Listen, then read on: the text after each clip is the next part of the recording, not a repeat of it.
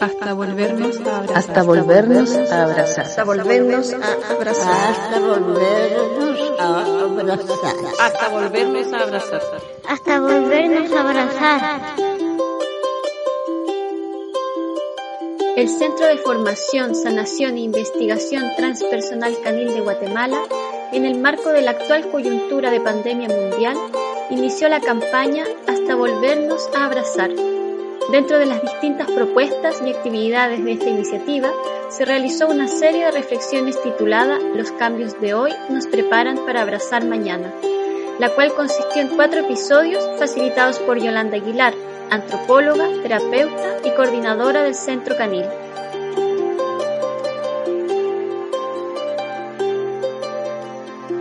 A continuación, podrás escuchar el primer episodio de esta serie titulado Lo que hagamos hoy permitirá abrazarnos mañana.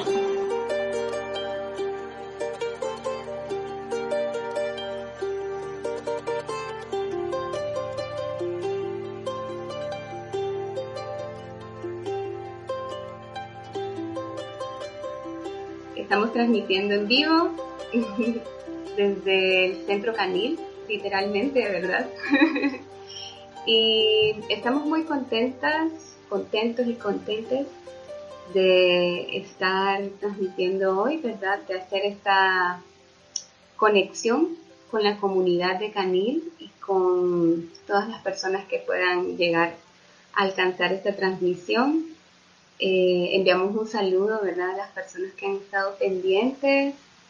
Eh, desde Chile también nos han escrito que van a estar pendientes. Un saludo a las compañeras por allá eh, desde Honduras también nos han escrito que van a estar pendientes, desde México un saludo a todas las personas que nos estén viendo y en especial a la comunidad, ¿verdad? De que mm, de alguna forma pues nos hemos tomado un tiempo, ¿verdad? Como equipo para, para mm, encontrar soluciones eh, colectivas para mantener el contacto en este tiempo, ¿verdad? De pandemia, en este tiempo tan convulsivo eh, definitivamente no ha sido fácil, ya que la propuesta, ¿verdad?, política de Caniles, el buen trato y el, y el contacto, sobre todo, ¿verdad?, quienes han pasado por nuestros procesos saben de la importancia, ¿verdad?, de nuestros vínculos por medio del contacto.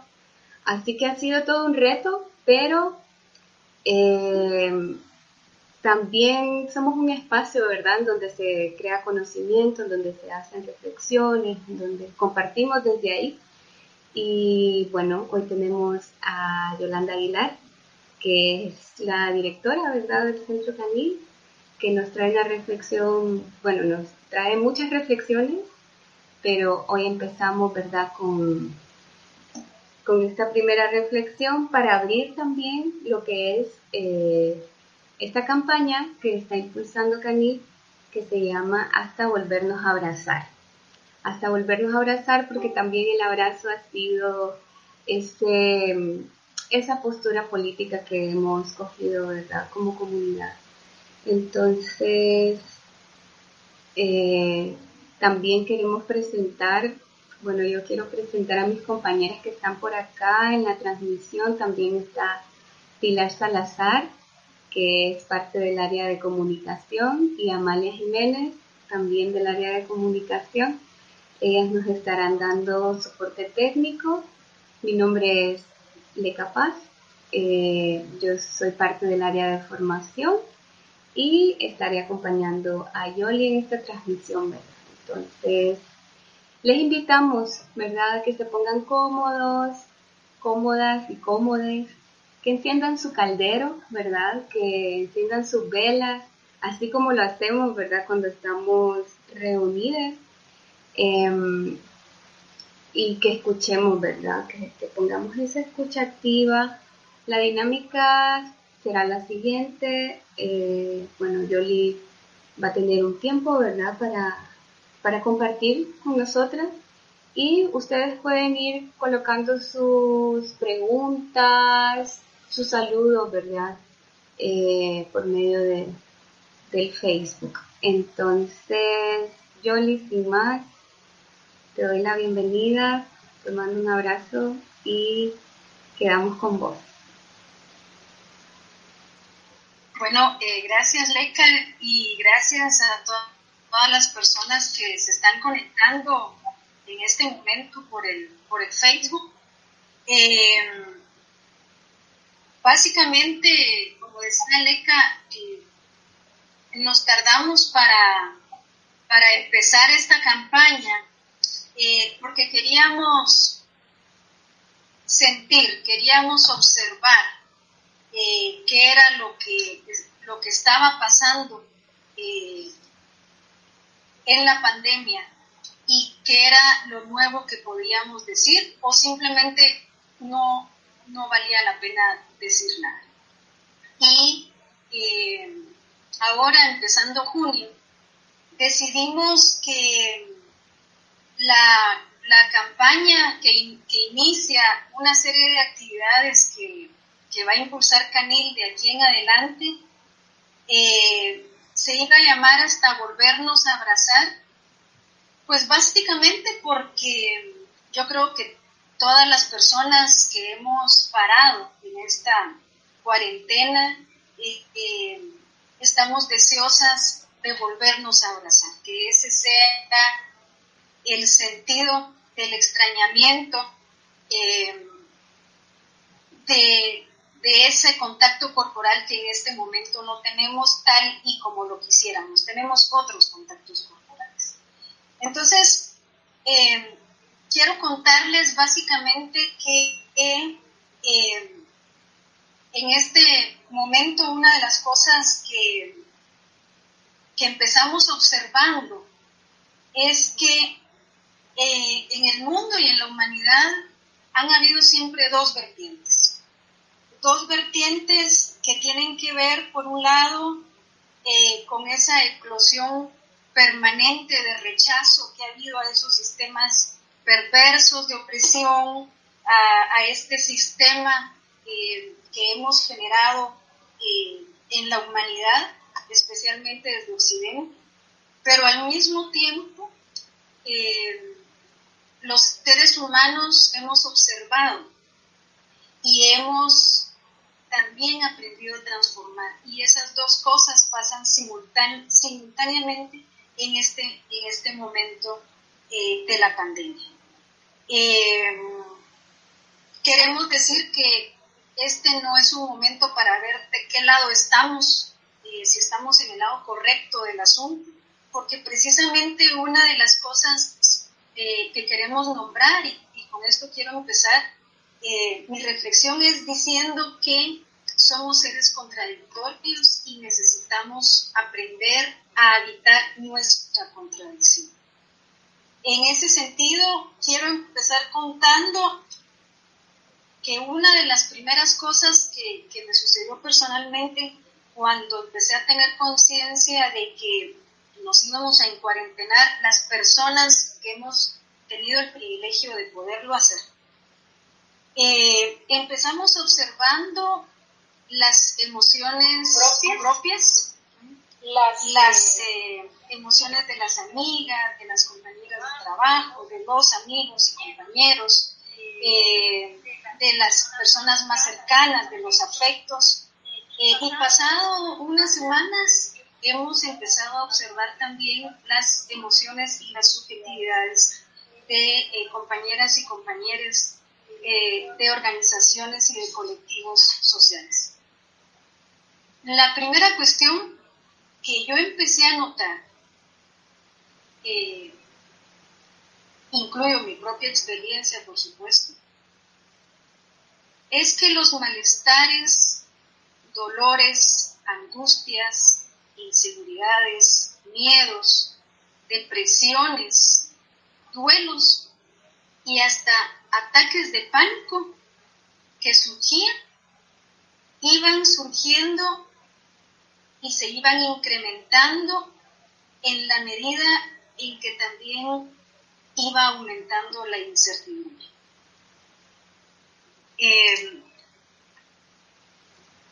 me di cuenta en mi propia experiencia eh, y en la experiencia de varias que veníamos, estas cosas que veníamos sintiendo, ya la sentíamos antes del COVID.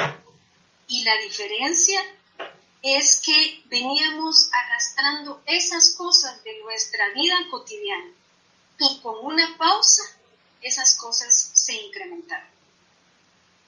Y entonces eh, estas cosas emergen con fuerza, básicamente mm, no porque quisiéramos dramatizar, sino porque este tipo de pausas lo que implica es que las cosas que no habíamos podido resolver en el pre-COVID simplemente eh, se expresan con fuerza por una razón, para que tomemos conciencia de que esas cosas están en nuestra vida. Entonces, eso en los términos del trabajo que hacemos desde la sanación se llama darnos cuenta. Pero también nos dimos cuenta que hay cosas que hemos deseado o querido cambiar, que hay cosas que eh, habíamos, habíamos ya empezado a cambiar, otras cosas que ya cambiaron y otras cosas que simplemente no hemos cambiado en absoluto. En muchos casos las cosas que no han cambiado tienen que ver con que no hemos actuado lo suficiente o con que no hemos sido suficientemente perseverantes para cambiarlas o simplemente eh, con que nos hemos quedado en el confort y en el privilegio de lo que eh, de lo que hemos discursado pero no hemos trabajado. Eso mismo pasa en las condiciones familiares, en las circunstancias familiares, en las comunitarias, en las sociales, en las culturales. Eh, pero al mismo tiempo emergen sensaciones junto con estas emociones conflictivas o contradictorias, emergen sensaciones en donde nos hemos desacelerado, en donde hemos visto la importancia de ir hacia adentro. Eh, algunas personas nos hemos conectado más con nuestra intuición, con los sueños, con nuestras voces interiores. Hay quienes hemos hecho fuegos, hay quienes disfrutamos lo cotidiano. Eh, hemos regresado a la tierra, hemos aprendido a valorar cosas pequeñas y al mismo tiempo trascendentes. Es decir, efectivamente nos estamos dando cuenta de muchas cosas.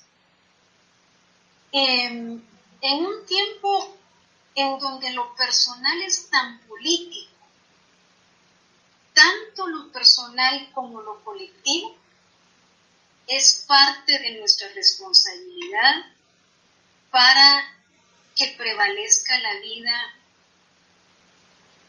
en este momento decisivo para la humanidad. Mucho de lo que no hemos podido resolver como humanidad, tampoco lo hemos podido resolver en lo individual y mucho de lo que no hemos podido resolver en lo individual abona a lo que no hemos podido resolver globalmente. Me refiero en este caso a la crueldad, a los múltiples racismos, a las guerras fundamentalistas, a las violencias, a las opresiones, a nuestras propias opresiones. Y todas esas son creaciones humanas. Se reproducen en nuestras redes más cercanas, la crueldad, las opresiones, los racismos, los sexismos, las exclusiones se reproducen en nuestras creencias, en nuestras familias, en nuestras organizaciones, pero así como surgieron, también pueden desaparecer. Este es un momento en donde si tenemos disposición para el cambio y actuamos en consonancia, pueden, podemos contribuir a que desaparezca. La segunda cuestión que fui observando es que si bien es cierto, todas y todos sabemos que la conciencia humana ha evolucionado hace miles de años. Esto no es de ahora. Es hasta hace más o menos unos cuantos cientos de años, unos 500 años, más o menos, en donde aprendimos como humanidad que nuestro pensar y nuestro razonar es androcéntrico y antropocéntrico, pensando que además son los otros los que deben de cambiar y nosotros los que tenemos la razón. Y así fue como fuimos internalizando que son los otros los que generan cambios y que nosotros de alguna manera mantenemos el control sobre esos otros. Estábamos en este tipo de pensamiento antropocéntrico, androcéntrico, patriarcal, racista, etc., cuando en eso llega este bichito. Este bichito no es el problema principal de la humanidad. Esta pandemia lo que hace es que nos permite y nos presenta la oportunidad de darnos cuenta que estamos en el momento preciso para generar conciencia sobre esas pequeñas cosas y sobre esas pequeñas transformaciones y grandes transformaciones en el hoy, no en el mañana. Tal vez por eso es que le pusimos a esta campaña lo que hacemos hoy para podernos abrazar mañana. Porque fíjense que aún queriendo cambiar el mundo, hemos ido tan rápido eh, con el deseo de transformar que en realidad no hemos parado lo suficiente. No nos hemos interpelado lo suficiente. Como humanidad como organizaciones, como personas, como feministas, como actores sociales, hemos estado huyendo de nosotros mismos por tanto tiempo que ahora esta pandemia nos da la posibilidad de tomar conciencia de lo que implica ese cambio hoy. Aquí quisiera parar un poco y preguntarles, o que cada una y cada uno de ustedes se pregunte, ¿cuál es mi prioridad de vida en este momento? ¿Qué está pasando en mi conciencia acerca de cómo estoy viviendo mi vida? ¿De qué me estoy dando cuenta en esta pausa? Respiremos, reflexionemos, sintamos en qué nos está cambiando este momento de la vida.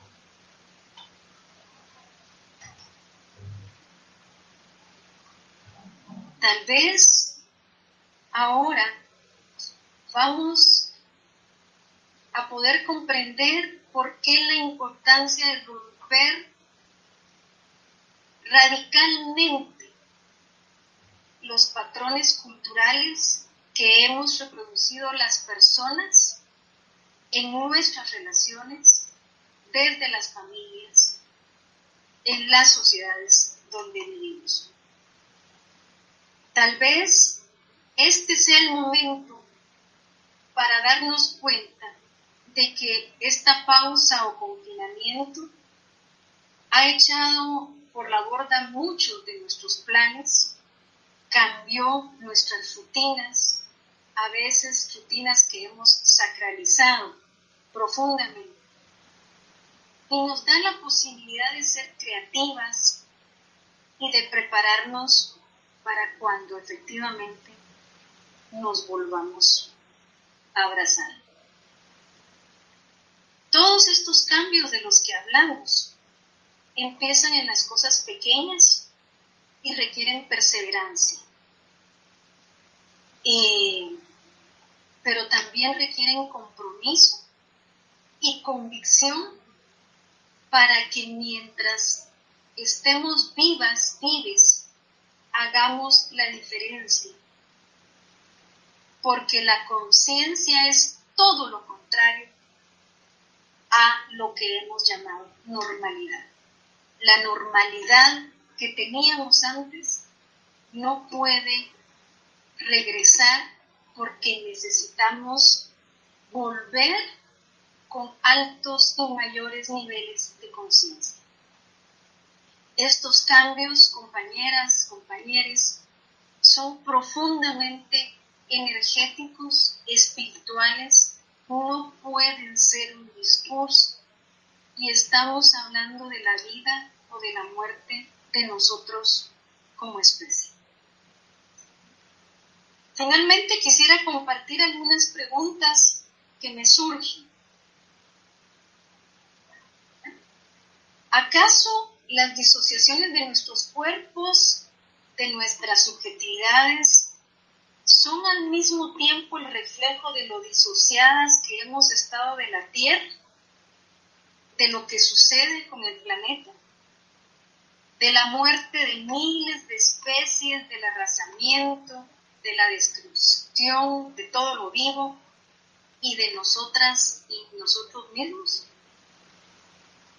¿Será que se trata realmente de declararle la guerra a un virus como si fuera el enemigo a vencer, en lugar de darnos cuenta de que no hemos sido capaces de cuidar nuestros sistemas inmunológicos, intoxicándonos eh, con lo que comemos, con lo que respiramos, con lo que aspiramos, con lo que negociamos y conciliamos para vivir modos de vida confortables, privilegiados, que son al mismo tiempo los que contribuyen a la devastación del planeta.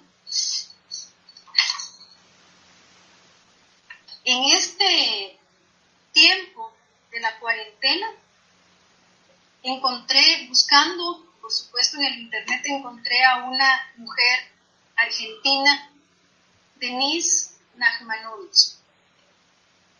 Ella es una epistemóloga y se, y se nombra a sí misma como polinizadora de conocimientos. Ella afirma, este virus ha mostrado que todo aquello que no podía ocurrir, ocurrió. Hay una pausa muy importante, pero la, la vida no tiene botón de pausa. La maquinaria de la globalización se paró, pero la vida siempre continúa. Lo que aflora ahora es la necesidad de construir, revitalizar, apreciar la forma vinculada que la inercia ya tenía. Y luego esta mujer, Denise, nos habla a mí me llamó mucho la, atención porque ella habla de cuatro heridas eh, que a lo largo de la historia se han gestado al narcisismo humano, especialmente hacia la mirada dominadora de Occidente. Ella habla de esas cuatro heridas y dice, la primera herida eh, al narcisismo fue generada con el descubrimiento de Copérnico que la Tierra no era el centro del universo, sino que girábamos alrededor del Sol. La segunda herida al ego de la humanidad es el hallazgo de Darwin de que somos animales que derivamos de los primates bípedos. Entiéndase, no venimos de la creación. El tercer descubrimiento que significa una nueva herida al ego fue lo que dijo Freud acerca de que existe el inconsciente y muchas de nuestras conductas están más allá de la conciencia o el razonamiento. Y finalmente, como dice Denise, es posible que en este momento histórico, en este momento que compartimos todas y todos, estemos asistiendo a la cuarta herida. Y esta herida es el descubrimiento de que nosotros no controlamos la naturaleza, que es indispensable abandonar el protagonismo humano que ha pretendido dominar y que ha dominado, destruir y ha destruido, devastar la vida. Nosotros somos parte de la naturaleza y una parte no puede dominar al todo. Em, todas estas razones y todas estas reflexiones eh, a la que nos lleva esta pausa, eh, posiblemente nos lleva a entender un poco más por qué es importante aceptar la incertidumbre, pero no como un acto pasivo, sino tomando las medidas drásticas y esenciales que cada quien pueda tomar desde donde estamos para habitar esta experiencia de la, de la pausa y para aprender de ella. Básicamente necesitamos aprender y ser humildes reconociendo que necesitamos transformar nuestro cuerpo, nuestra sexualidad, cuidar nuestra salud, nuestra subjetividad, nuestra vida colectiva, nuestras apuestas políticas.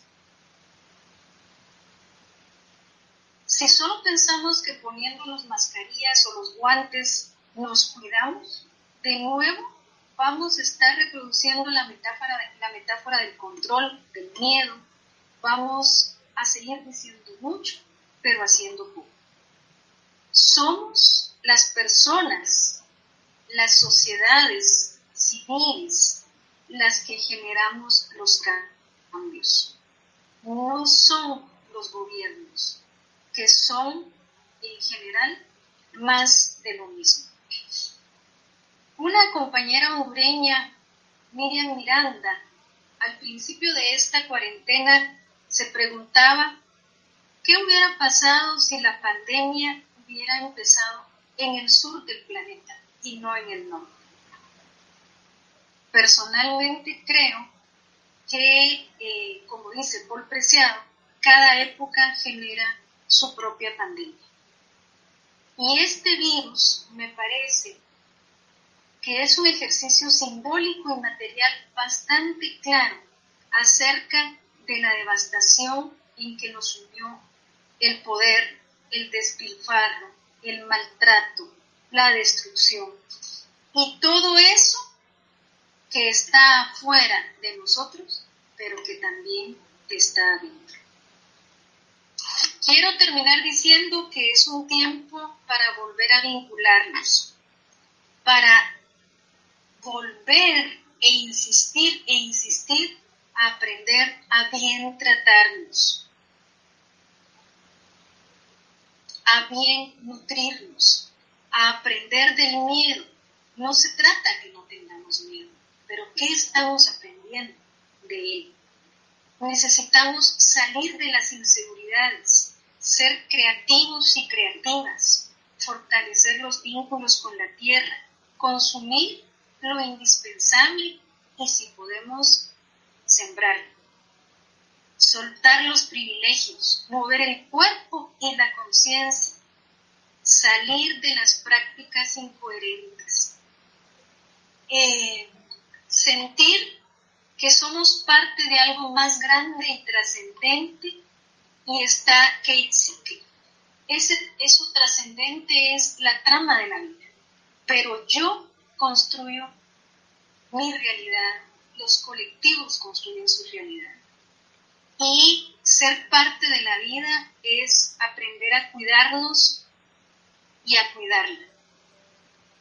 Porque si seguimos arrastrando esto que dijimos al principio y no trabajamos para transformar eso que nos ha conflictuado la existencia y esos patrones eh, culturales que simplemente reproducimos y reproducimos, no creo que nos podamos volver a abrazar pronto. Lo que todas y todos queremos. Si realmente queremos volvernos a abrazar, deberemos abrazar la vida en su conjunto, la totalidad. Y eso, compañeras y compañeros, puede hacer la diferencia.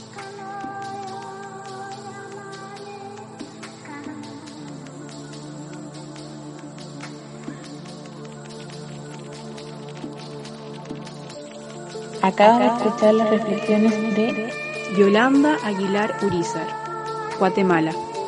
Feminista holística por postura política, convencida de que el sexismo y el racismo van de la mano y así, de esa manera, podemos impulsar procesos para erradicarlos. Mi historia personal me llevó a reconocer que la sanación es una herramienta fundamental de transformación de la conciencia.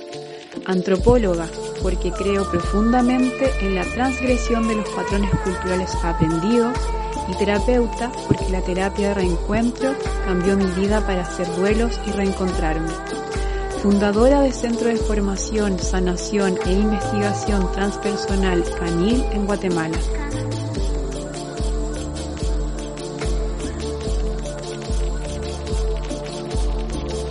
Este material sonoro fue gracias a la complicidad entre el Centro de Formación, Sanación e Investigación Transpersonal Canil de Guatemala y Casa Mundanas, Centro y Escuela Autónoma de Terapia Feminista de Chile.